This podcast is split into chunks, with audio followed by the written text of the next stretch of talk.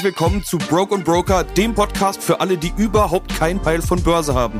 Nach dem Gold Battle in Folge 15 und 16 haben sich einige gemeldet und sich gewünscht, dass auch andere Assetklassen mal besprochen werden und nicht nur Aktien. Okay, okay. Keiner sagt, dass ihr nur in Aktien investieren müsst. Diversifikation funktioniert nicht nur über verschiedene Länder oder Branchen hinweg, sondern eben auch über verschiedene Assetklassen. Ein weiser Mann namens Icy Ice, aka Eisfeld, aka Jan Delay, hat in einem Song seiner Crew mal gesagt, wer Hip-Hop macht, aber nur Hip-Hop hört, betreibt Inzest. Und das übertrage ich jetzt mal aufs Investieren. Wobei der Vergleich natürlich hinkt. Eigentlich ist sogar das genaue Gegenteil der Fall. Wenn man Rapper fragt, was die für Musik hören, dann kommt häufig, ich höre überhaupt kein Rap, eher Jazz, Funk, Soul, klassische Musik oder sonst was. Dann frage ich mich, warum meint ihr dann, ihr müsst Rap machen und nicht Funk, Soul oder sonst was?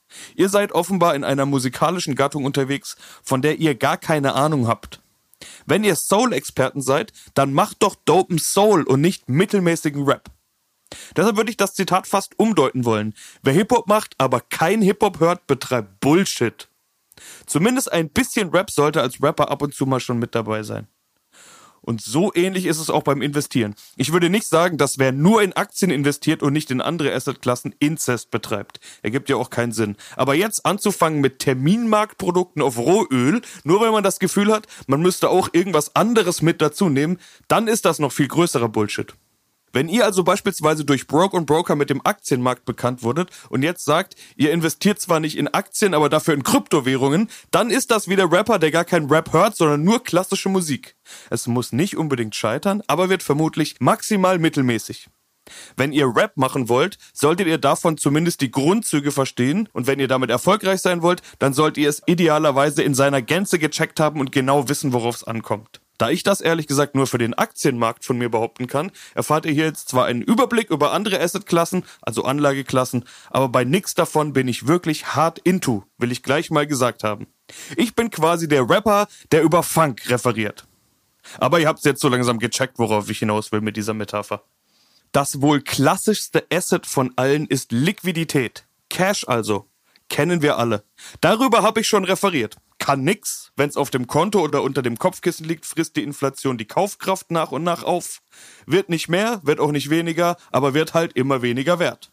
Vorteil an Cash, ihr könnt es gleich verwenden.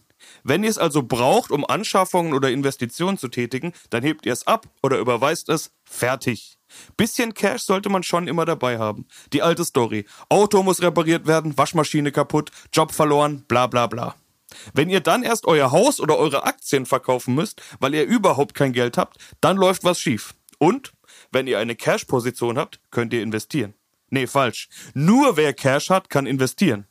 Wenn ihr mit allem, was ihr habt, investiert seid, dann trifft es euch auch voll, wenn alles runterkracht. Wer aber Cash hat, der kann, wenn's crasht, sagen Sonderangebote. Und dann kauft man einfach noch mehr von den Sachen, die man eh schon gekauft hat, weil man ja offenbar dran glaubt. Ist auch egal, worüber wir da gerade sprechen. DAX, Gold, Aktien, Bitcoin, whatever. An der Stelle sei aber kurz an die alte Börsenwarnung erinnert. Greife niemals in ein fallendes Messer. Nicht, dass einer hier behauptet, ich hätte gesagt, man soll alle Scheiße kaufen, nur weil die Kurse fallen. Es gehört schon ein bisschen Mut zu so einer Strategie. Aber wer Cash hat, der kann sich eventuell über Sonderangebote freuen. Wer zu viel Cash hat, ist aber auch nicht dabei, wenn es nach oben weiter und weiter läuft. Auf den Crash warten hat noch den wenigsten genützt.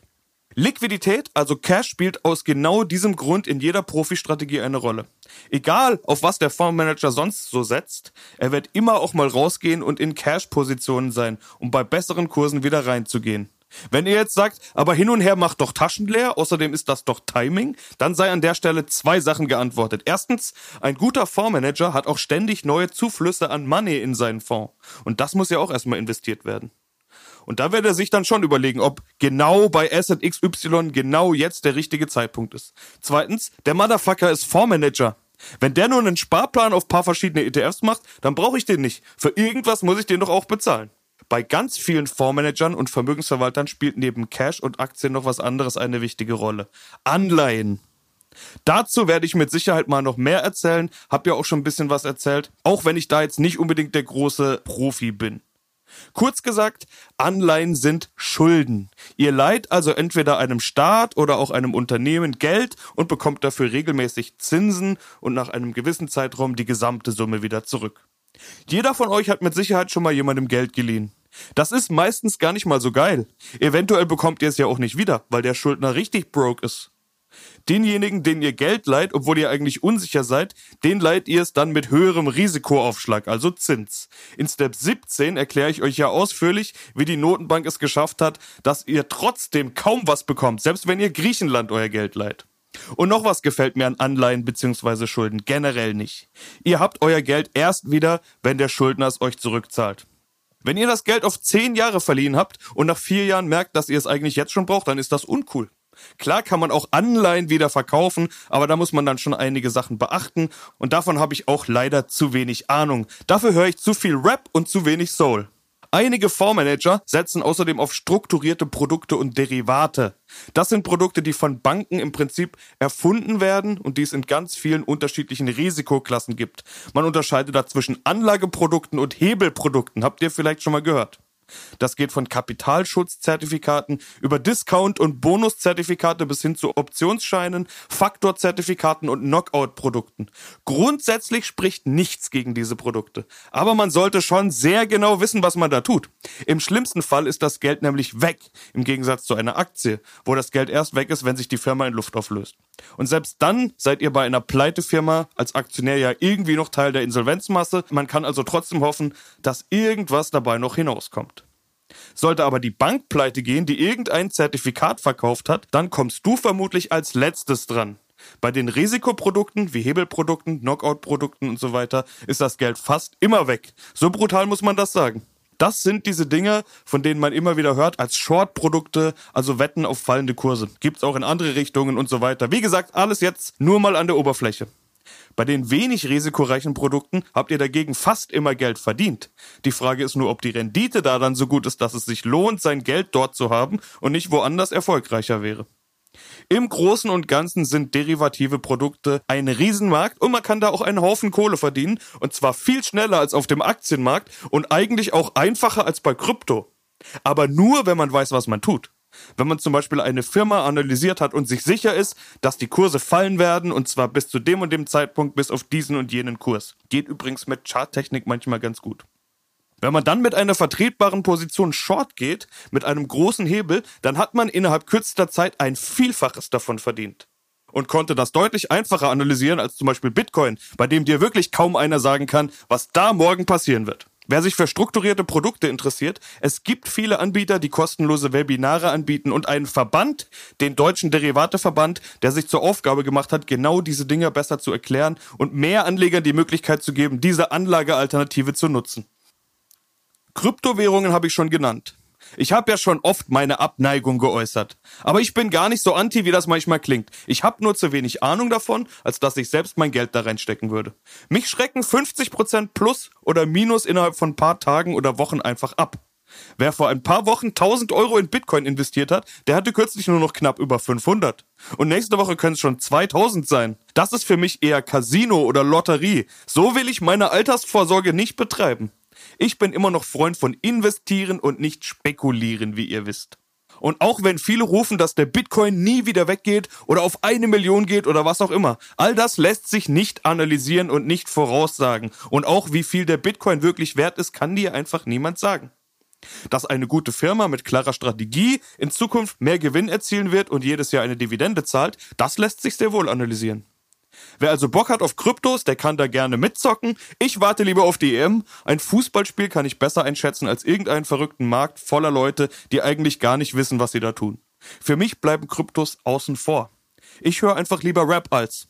Naja, Techno ist da wohl die beste Metapher. Haben wir doch eine Lieblingsasset-Klasse von ganz vielen. Immobilien. Da kann man erstmal drüber diskutieren, ob die eigene Immobilie überhaupt eine echte Investition ist oder ob das nicht eher Konsum ist. Das eigene Auto würde ja auch keiner als Investition bezeichnen.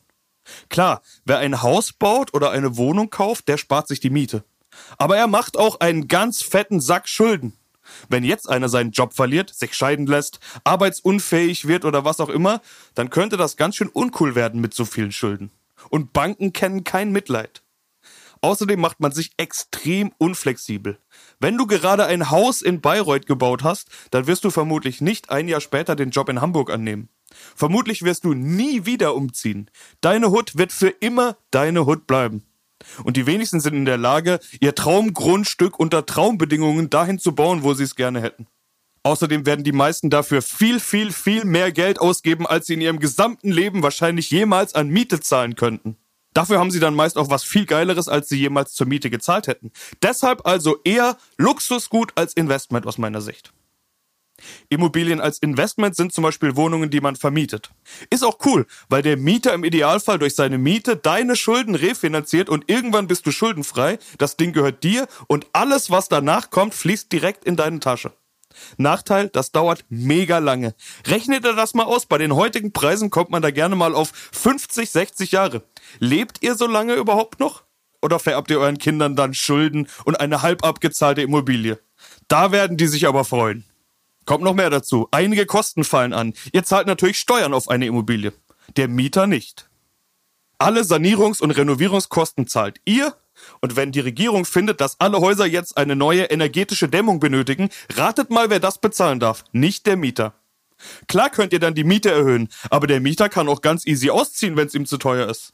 Und wenn es ganz dumm läuft, habt ihr einen Mietnomaden drin. Und ich sag euch eins, kaum ein Recht in Deutschland ist so hart geschützt wie das Mieterrecht. Der hat eigentlich immer Recht. Eine Immobilie ist außerdem immobil, wie der Name schon sagt. Die steht halt da, wo sie steht. Wenn deine Region in 20 Jahren out ist oder ausstirbt, dann verliert deine Bude richtig fett an Wert. Wer also glaubt, dass er safe in 20 Jahren teuer wieder verkaufen kann, der kann sich ganz schön irren. Verkaufen ist außerdem ganz schön großer Act. So eine Wohnung ist nicht ganz einfach zu verkaufen und auch nicht ganz günstig. Wenn ihr all euer Geld in eure Wohnung gesteckt habt und deshalb nichts mehr investieren könnt, dann habt ihr verdammt viele Eier in einen Korb gelegt. Und wenn das mal nicht schief geht, aus meiner Sicht sieht Diversifizieren anders aus. Über Gold habe ich mich in den zwei Teilen Battle mit Bora ja schon ausführlich unterhalten. Grüße an der Stelle. Eine kleine Goldposition schadet nicht, darauf haben wir uns ja im Prinzip geeinigt. Aber ich will an der Stelle nochmal sagen, dass Gold kein Produktivkapital ist und eigentlich nichts kann. Wird auch nicht mehr. Wir hatten lange über Werterhaltung gesprochen. Ich bin aber ein Freund von Wertsteigerung. Auch der Goldpreis kann steigen, okay. Aber da sind wir ja wieder beim Thema Spekulation. Gold lässt sich wenigstens schnell wieder zu Geld machen, wenn man es loswerden will. Und das wird auch immer so sein, egal welche Währung, welches System oder in welcher Welt wir leben. Das gilt auch für andere Edelmetalle wie Silber, Platin und so weiter. Nicht unbedingt für andere Rohstoffe. Öl, Stahl, Kupfer bis hin zu Orangensaft und Kaffee, das alles sind Rohstoffe, die man in Terminmärkten handeln kann. Davon habe ich wenig Ahnung und selbst die Profis sagen mir, dass das nur was für Profis ist. Sollte an der Stelle reichen zum Thema Rohstoffe. Wer sich da reinfuchsen will, der kann das gerne tun und mir davon berichten. Man kann sowohl bei Gold als auch bei den Rohstoffen auf die entsprechenden Firmen setzen, weil die ja einen entsprechenden Hebel haben. Diese Frage kam nach dem Goldbattle auf, was mit dem Hebel gemeint ist. Kurz gesagt, wenn der Goldpreis steigt, aber die Kosten der Goldmine die gleichen sind, dann verdient diese Firma eben deutlich mehr Geld. Mit genau der gleichen Arbeit und genau dem gleichen Produkt. Dann will ich kurz über Spezialitäten reden. Sneakers, Oldtimer, Kunst, Whisky, Antiquitäten, Briefmarken, Pokémon-Karten, Vinyl oder was weiß ich, was ihr so angesammelt habt.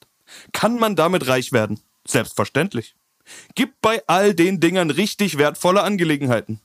Gehören ein paar richtig teure Sneaker jetzt in jede Anlagestrategie? Verpisst euch, echt. Wenn ihr euch mit sowas richtig gut auskennt, warum nicht? Aber ich glaube, dass man seine gesamte Zukunft und Altersvorsorge in irgend so ein Thema nicht stecken sollte. Wenn man Plan hat, wenn man reich ist, wenn es einem Spaß macht, okay.